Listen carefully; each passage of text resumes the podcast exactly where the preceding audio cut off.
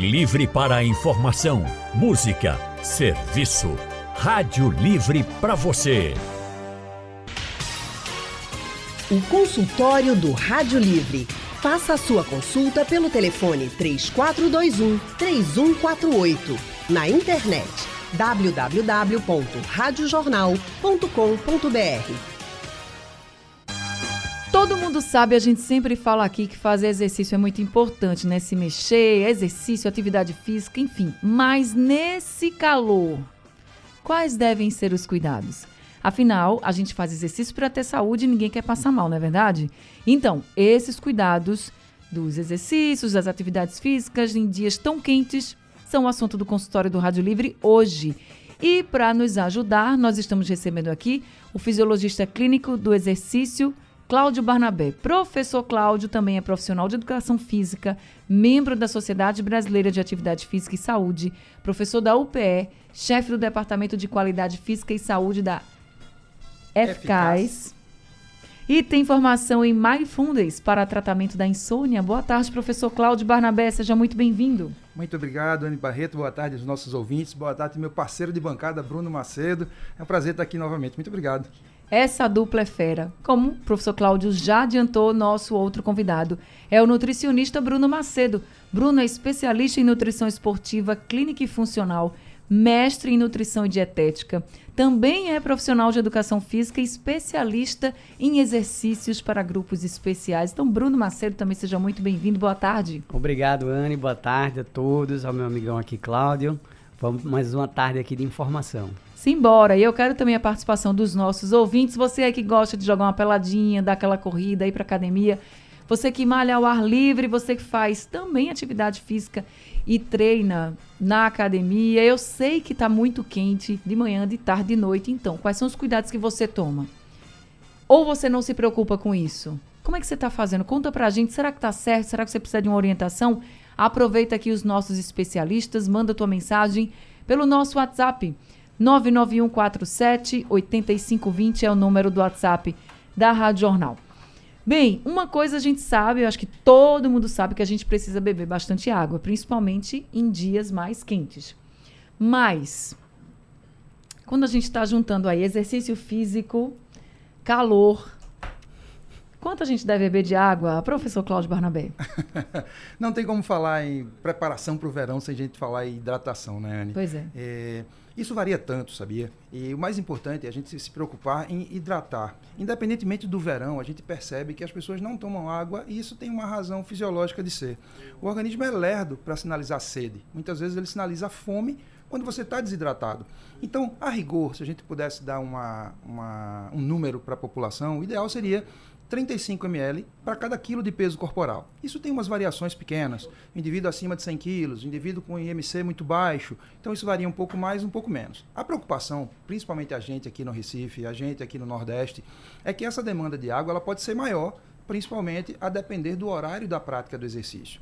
Então, por exemplo, muitas vezes a gente fala aqui, quando a gente fala em exercício, a gente às vezes se preocupa com os 5% da população que já é afeita a exercício. As pessoas praticam exercícios, elas são aclimatadas, basta você ir agora na beira da praia, ou ao meio-dia, 10 horas da manhã, um horário de sol a pique, e você vai ver muita gente correndo. Essas pessoas elas já estão aclimatadas. Essas pessoas, bem ou mal, elas fazem alguma hidratação. O problema agora é falar para os 95% dos nossos ouvintes que não praticam exercício e vêm com o projeto verão. Eu queria muito mudar esse conceito de projeto verão para projeto vidão.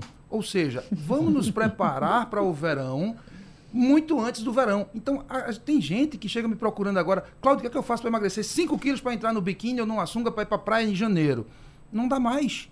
Ou seja, vamos preocupar com hidratação, vamos preocupar com, a, com alimentação. A sua pergunta primária foi, quanto de água? E aí tem um número que é 2 litros de água por pessoa. Para a grande maioria da população hoje, 2 litros de água é pouco.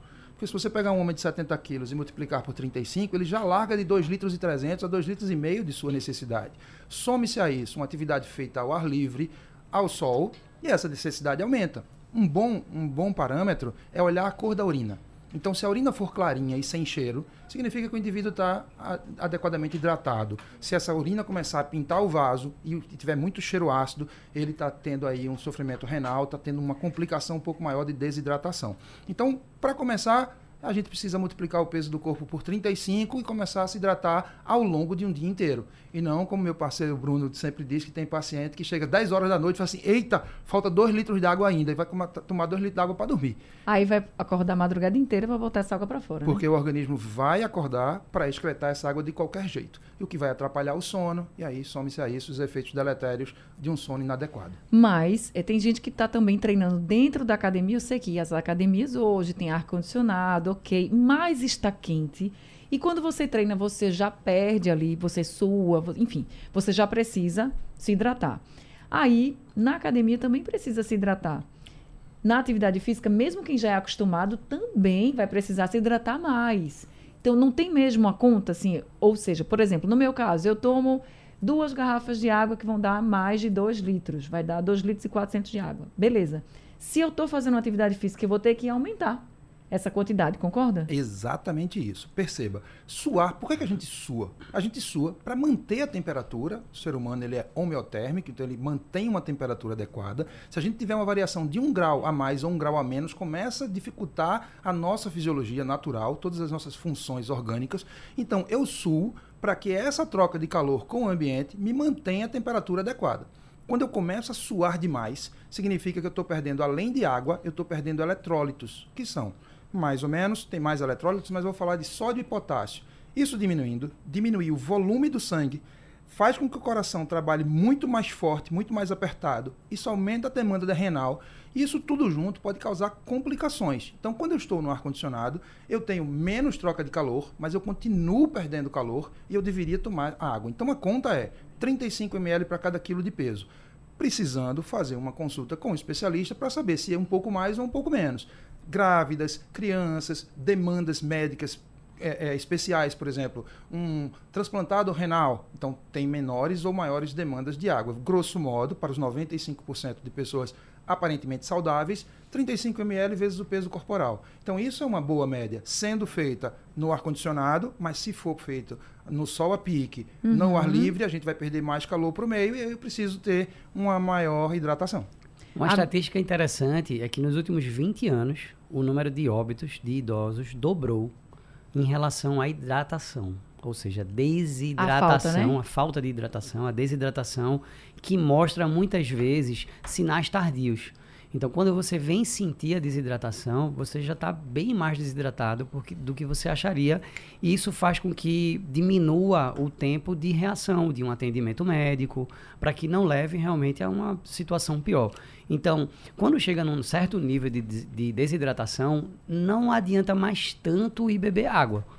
Tá? Não estou aqui contraindicando beber água, mas assim, a partir daquele momento vai precisar de atendimento médico. Vai tá? ter que ir para o soro mesmo, Vai né? ter que ir para o soro, porque não vai ser. A, a, água não vai ter ali uma, uma velocidade suficiente para combater aquele estágio de desidratação.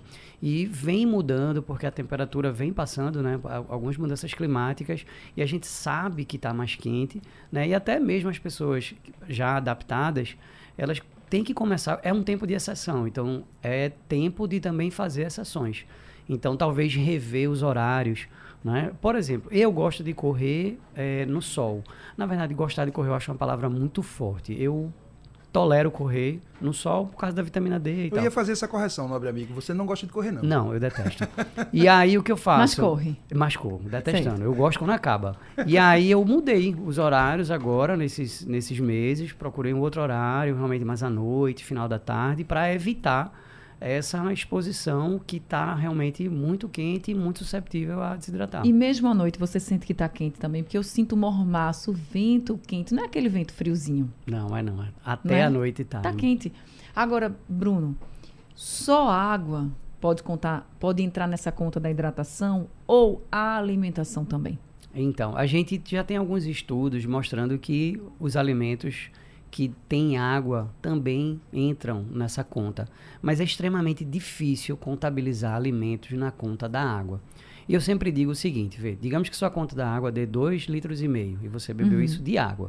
E você acrescentou alguns chás, você acrescentou abacaxi, melancia, uhum. frutas que têm mais água. Você não vai conseguir contabilizar essa quantidade. Eles vão ser extremamente positivos num dia quente ou num dia exposto, na praia, por exemplo, né? A gente sabe na praia, pô, tem abacaxi. Vai lá, tá cheio de água. né? É uma ótima opção.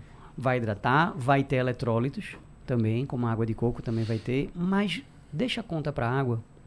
É melhor, vai ser mais fácil de contabilizar. É sempre manter aquela. Se eu tomo 2 litros, 2 litros e meio, eu vou continuar tomando 2 litros, 2 litros e meio, mais a fruta, mais as outras coisas, o chá, por exemplo, como você falou. Exatamente. Se você pegar assim, ó, uma peça, digamos assim, uma fatia grande de abacaxi, espremer para ver quanto de líquido tem ali, vai ter 50 ml. Então é muito difícil colocar isso na conta. É uhum. É pouco para entrar na conta. Uhum.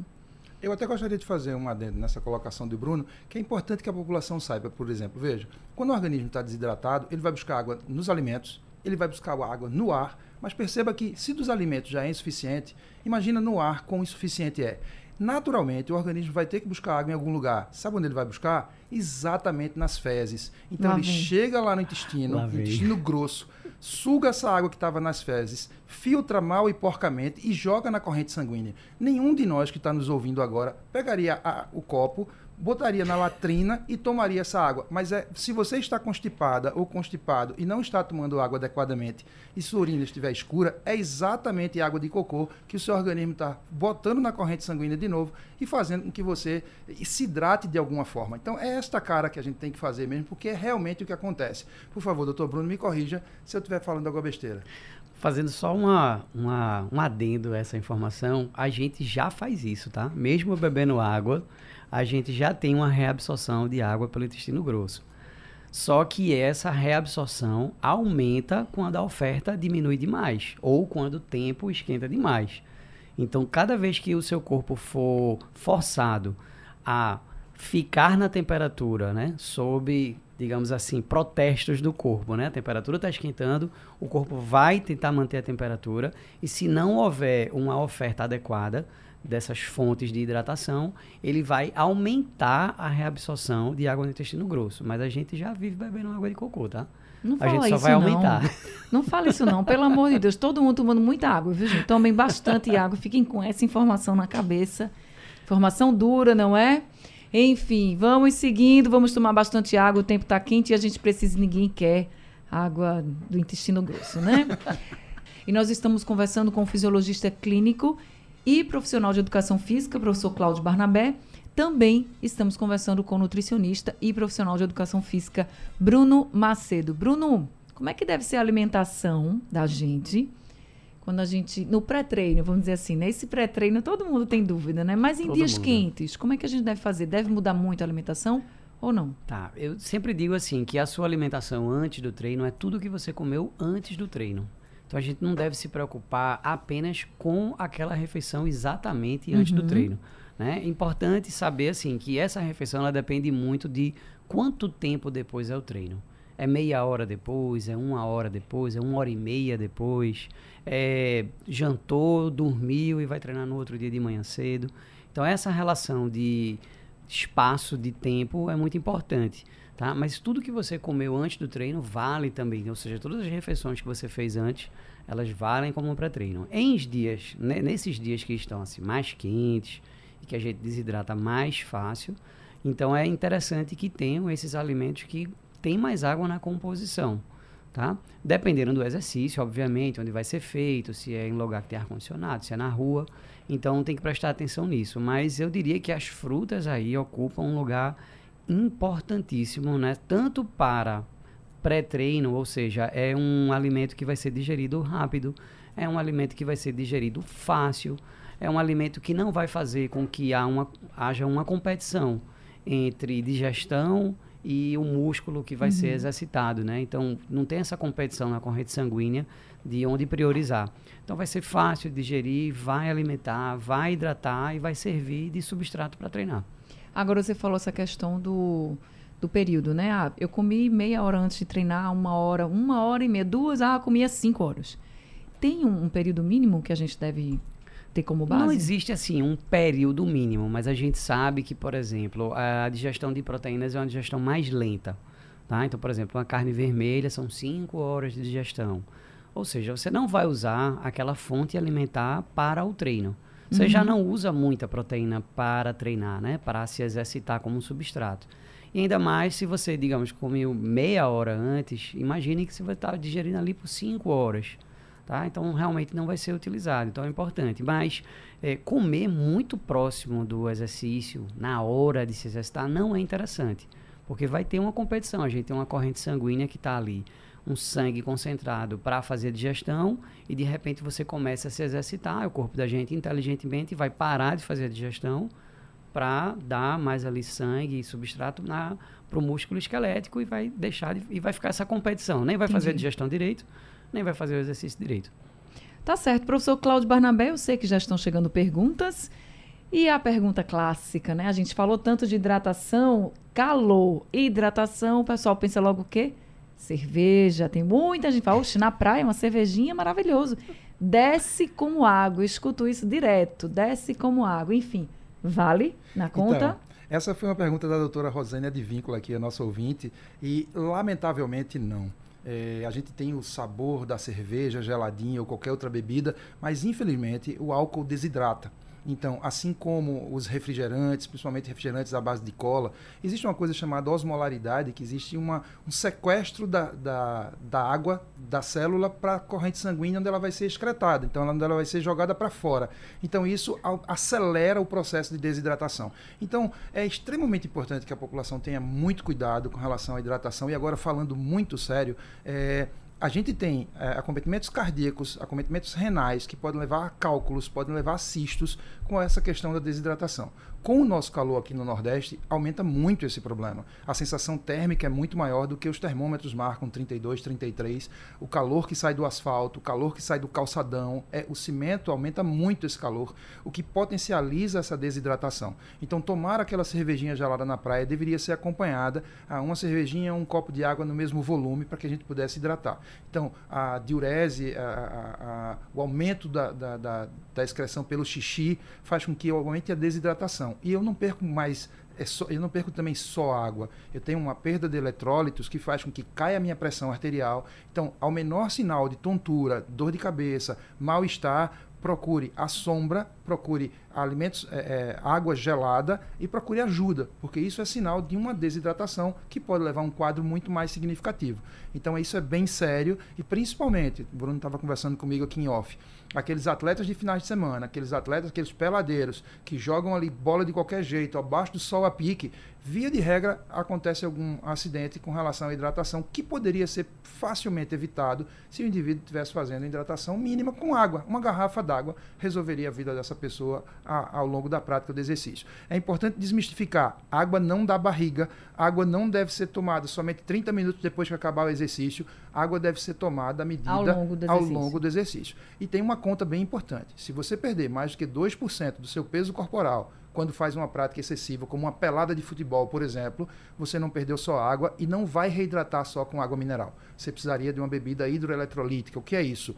esses aids da vida, uma água de coco, uma água que viesse com mais minerais, porque só água, como o Dr. Bruno disse é, anteriormente, vai chegar um momento em que a água não vai hidratar e vai precisar de, de, de, eletrólitos direto na veia. Imagine que você isso acontece e acontece ao rodo à medida que aumenta a temperatura, aumenta o, os períodos de verão, uhum. acontece muito é, aumentar as emergências por desidratação.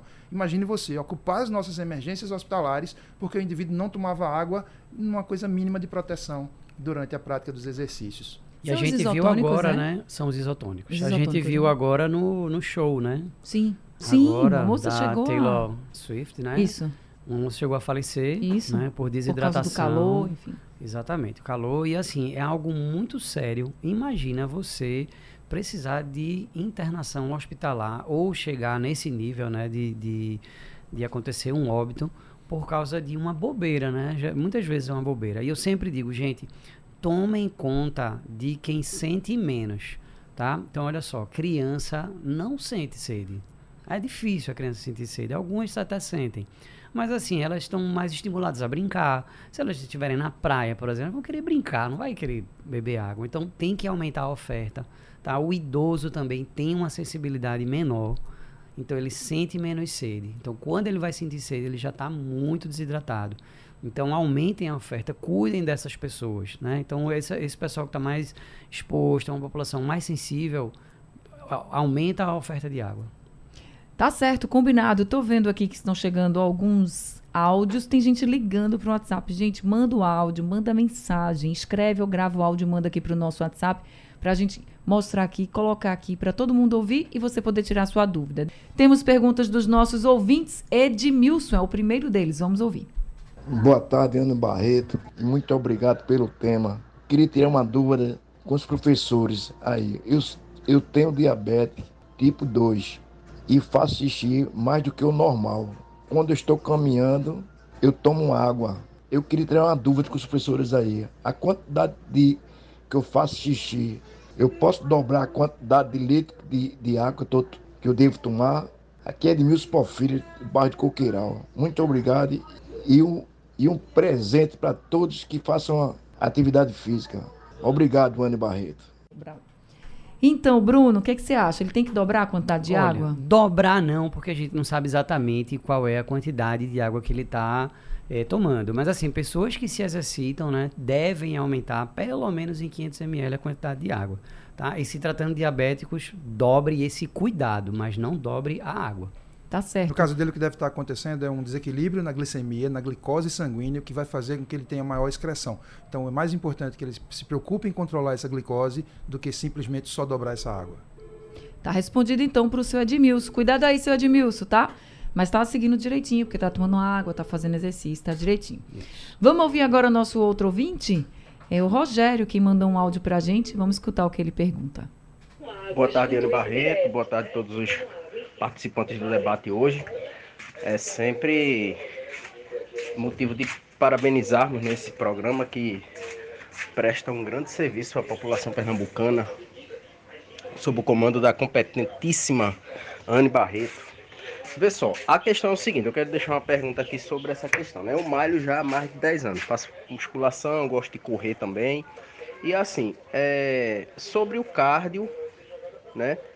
Que o pessoal faz o cardio, o certo é fazer o cardio antes ou depois. Eu sempre prefiro fazer depois do treino, do treino de musculação.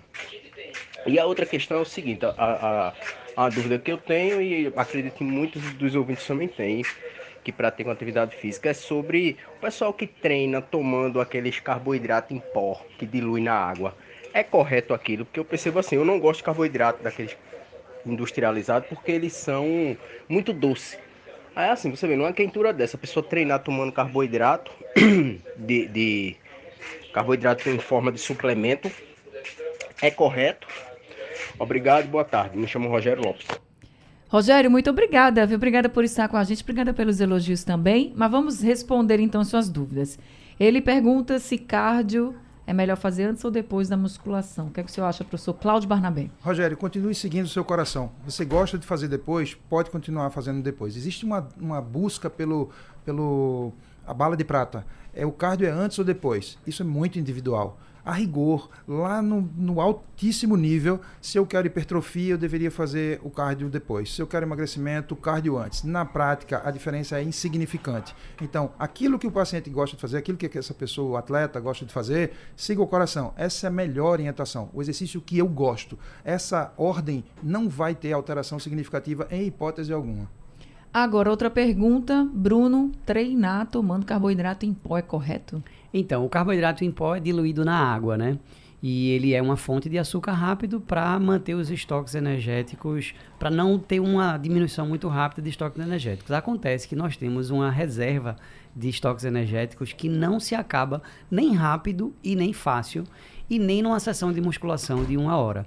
Então, assim, as pessoas que vão treinar musculação por aproximadamente uma hora, uma hora e um pouquinho, não vão ter nenhuma necessidade de repor esse estoque energético.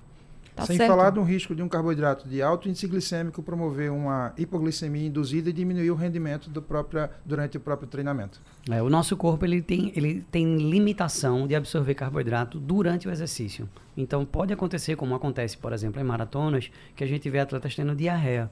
Porque a gente não absorve aquele carboidrato todo, a gente tem uma limitação. E aí ele vai ter que excretar de alguma forma. Marcela também mandou um áudio aqui pra gente. Vamos ouvir. Boa tarde, doutores. Acordar com dor de cabeça é sinal de desidratação? Sim, pode ser sim. Há uma série de outros fatores que devem ser avaliados para a gente buscar um diagnóstico diferencial. Mas a dor de cabeça, a tontura e o desmaio são sim sinais e sintomas clínicos de uma desidratação. Pode ser sim.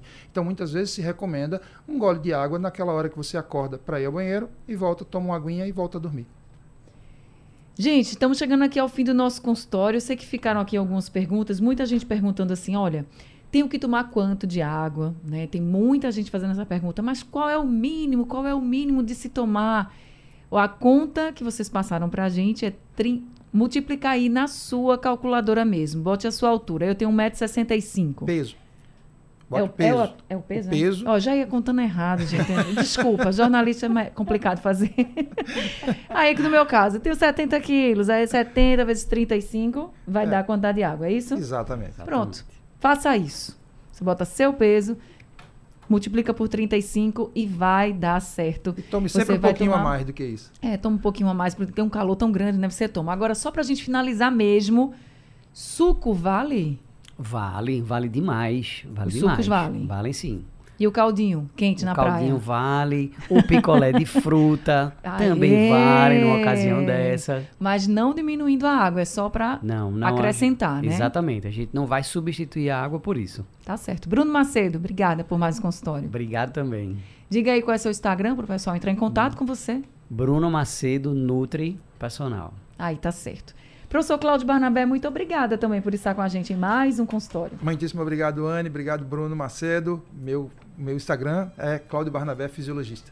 Tá certo, obrigada, viu, pela participação de vocês. Obrigada a todos os ouvintes que participaram também do consultório. Vamos se cuidar, vamos tomar água. Consultório do Rádio Livre hoje chegando ao fim. O Rádio Livre de hoje também.